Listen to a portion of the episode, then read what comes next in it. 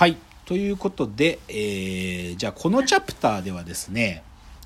まあ、シンプルに言おう。鈴木京一によってその存在を知った写真家たちという話をしたいです。で。まあ僕のね、もうリスペクトをもうずっとし続けてる、まあ編集者でもあり写真家でもある鈴木京一さんが、まあいろんな場面でご紹介してる写真家たちはたくさんいるんですよ。その中で僕が好きだなっていうか、その後こうずっと追いかけてる写真家さんっていうのを何人か紹介したいんだけど、まずですね、対面でしか売らない写真家、天野裕二という人がいるんですよ。これね、僕ね、2017年の都築さんのメルマガ、ロードサイダーズウィークリーで僕初めて紹介されて知ったんだけど、か超かっこいい。ちょっとその説明文読もうか。家を持たない。展覧会を持たない。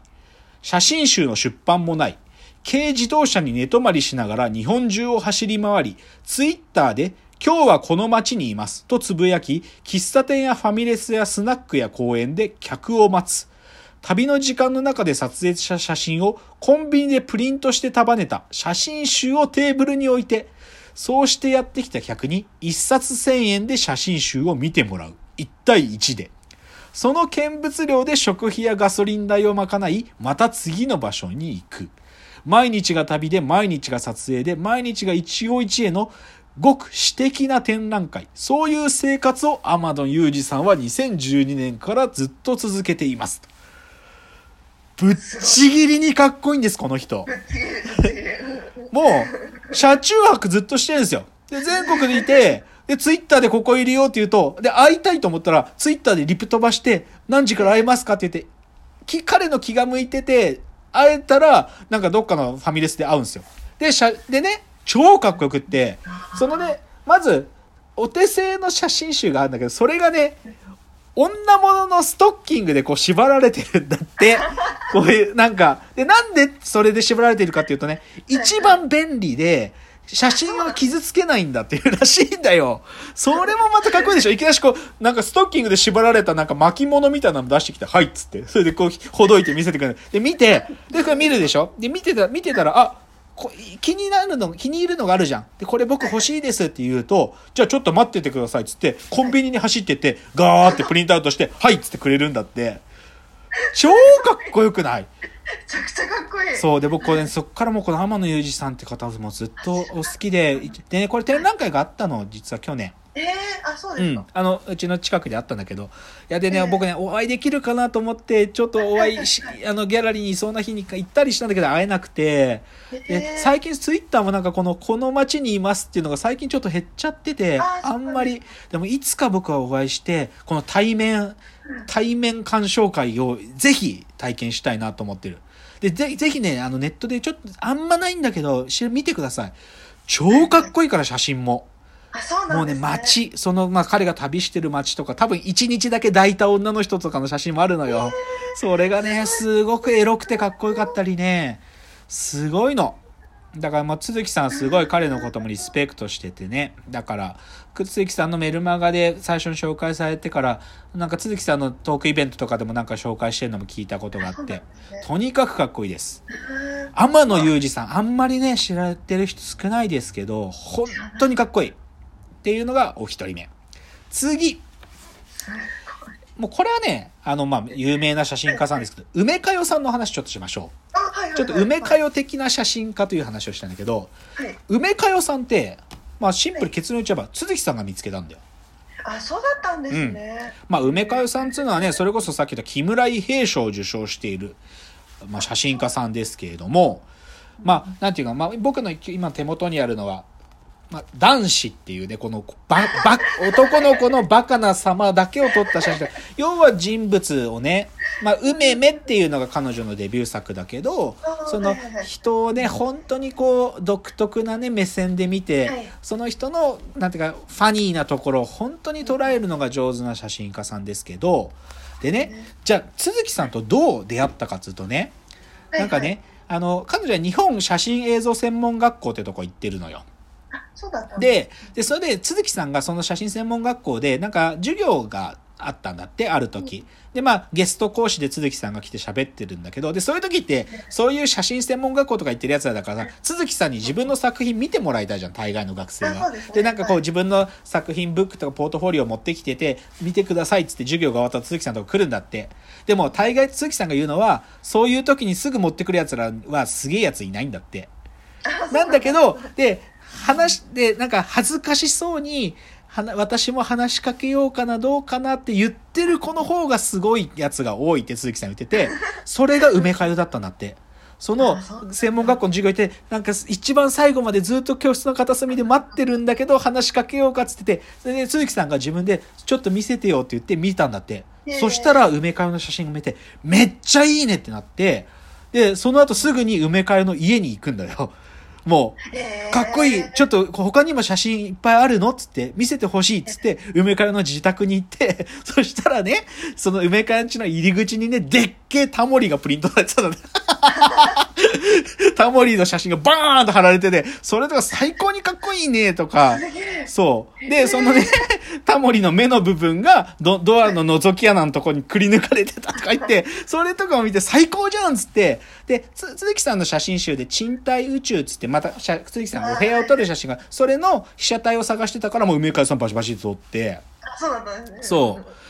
でも、それがなんかね、部屋の中にね、なんかね、阪神、当時阪神はタイガースの田淵のポスターが貼られてたんだって。えーそういうのをね、またすごくいいっつってて、だから、なんかその、写真見せてもらったんだけど、なんかもうシンプルに彼女自体が超面白いし、っていうのでう、ん鈴木さんが出してた雑誌っていうかね、その本の中で梅かゆを紹介して、で、それで梅かゆが世に出たのよ。うんそう。だから、なんていうのかな、リフレックスっていう、なんか共同編集してた、あの、メディアがあるん、鈴木さんがあるんだけど、あそこでだから、トップ、一番最初に紹介したのは本間隆。で、2番目が梅かよ。で、その次が奈良、奈良義朝みたいな、だから後のスターたちが、まあ、要は、う鈴木恭一の目によって発見されていくんだけど、だからそういうのが梅かよなのね。うんで、まあでも僕はね、その鈴木さん経由で梅かよを知ったっていうよりか、僕は一番最初に知ったのはね、あの、テレビ東京でやってた、たけしの誰でもピカソっていうアート番組があったの。でそこで梅かよが最初出てきた時にぶったまげてね、なんだこいつと思って、か、かわいい、なんか、ただの女の子だし、写真技術とかいうのも別に、もうここ、そういうこと気にしないの。オートフォーカスで撮るから。なんか、もうじ、もう、もうだって別にこれでいいんです、私は、つって、オートフォーカスで自動で楽です、楽だから、つって、もう自動機能でパシャッ、パシャッと撮るんだけど、で、それでいいのよ。で、そういう写真後で、あ、でも面白い写真撮るなと思ってて、でね、なんか後にその梅佳代さんのインタビューとか読む機会があって、彼女はね、なんで写真家になったかというと、うんイチローか、爆笑問題の太田さんか、真心ブラザーズの YO-KING と結婚したかったんだよ。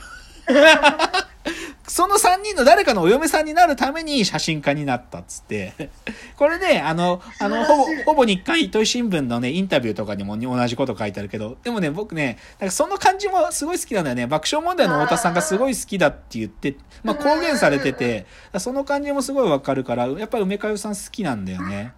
そう、だからそういう、まあ、だから独特な目を持たれてる人だよね、ええ梅川さんっていうのは優しいっていう人って。で、そのね、じゃあちょっと今日もう一人紹介したいのが、その梅かよさんと、まあ、近しい目、僕はシャリンガンと呼んでるけど、そのシャリンガン、梅かよと類似のシャリンガンを持ってる写真家でですね、この南あさみさんということを紹介したい。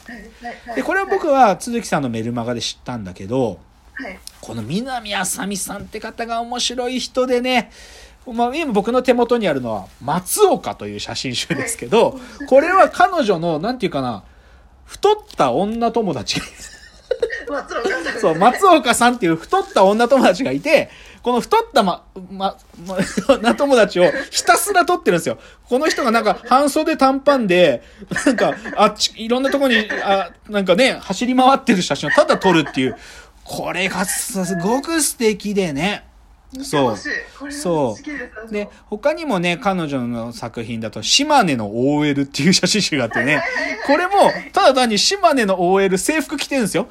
制服着た、なんか昔ながらの素朴な顔した OL さんがいて、その人をひたすら撮ってる写真集なんだよね。はいで、これほんとすごい良くて、だから僕、これね、あの、鈴木さんのメルマガで紹介されても、す一気に好きになっちゃって大ファンです。はいで、なんか今はね、まあ、だから30代後半のもう写写真家さんですけど、まあ、もっと、まあ、なんていうかな、写真で生計を立ててたわけじゃなくて、本当にコールセンターとかで働かれてたらしいんだよね。でそれでなんていうか週末に写真撮ってたうちに、なんていうか写真いいなっつって、なんか写真スタジオで働くようになって、ちょっとずつまあ、こう技術も覚えて、で、今独立して、なんていうか、写真のお仕事のご依頼ありながら、こう、食べてる写真家さん。だからまあ、プロとして独立してまだ5、6年しか経ってないんだと思うんだけど、でも面白い作品をたくさん撮ってる写真家さんが、松岡さん、あ、そうです。南あさみさんでした。はい。よし。じゃあ、このチャプター残りあと一つだけ紹介しよう。これ紹介します。フリーペーパー鶴と亀。これ知ってます？知ってます？あ、そう。これは、あの、奥信濃のですね、リアルストリートカルチャーで、じいちゃんばあちゃんだけを撮った写真ですよ。これ、こいいですそう、もうこれ最高なの。で、まあ、小林兄弟っていう二人で撮ってるんだけど、まあ、僕ね、あの、もともと僕はこれ、鈴木恭一さんで知ったというよりかは、僕が最初に知ったのはね、あのね、えーっとね、いや、実はこの鶴と亀っていうのはフリーペーパーなんだけど、その今までのやつを集めたやつっていうのを写写真集にして売るっていうのがあって、それ見つけた時かっこいいと思って、これを、なんていうかな、誰でも売り主になれたわけ。つまり取り寄せて、で、うちの会社としてこれね、あの、10, 10巻入庫して、で、みんなに、まあ、う売ろうとしてたんだけど、気に入った人にあげることに結局なっちゃったんだけど、でもこの鶴と亀を取って、ここれはね、非常に、だからこれも、じいちゃんばあちゃんが好きなんだなっていうか、奥信濃のその田舎が、やっぱり愛に溢れてる写真集っていうので最高ですねっていうお話ですね。あ、ちょっと時間なくなっちゃった。じゃあ、次の最後のチャプターです。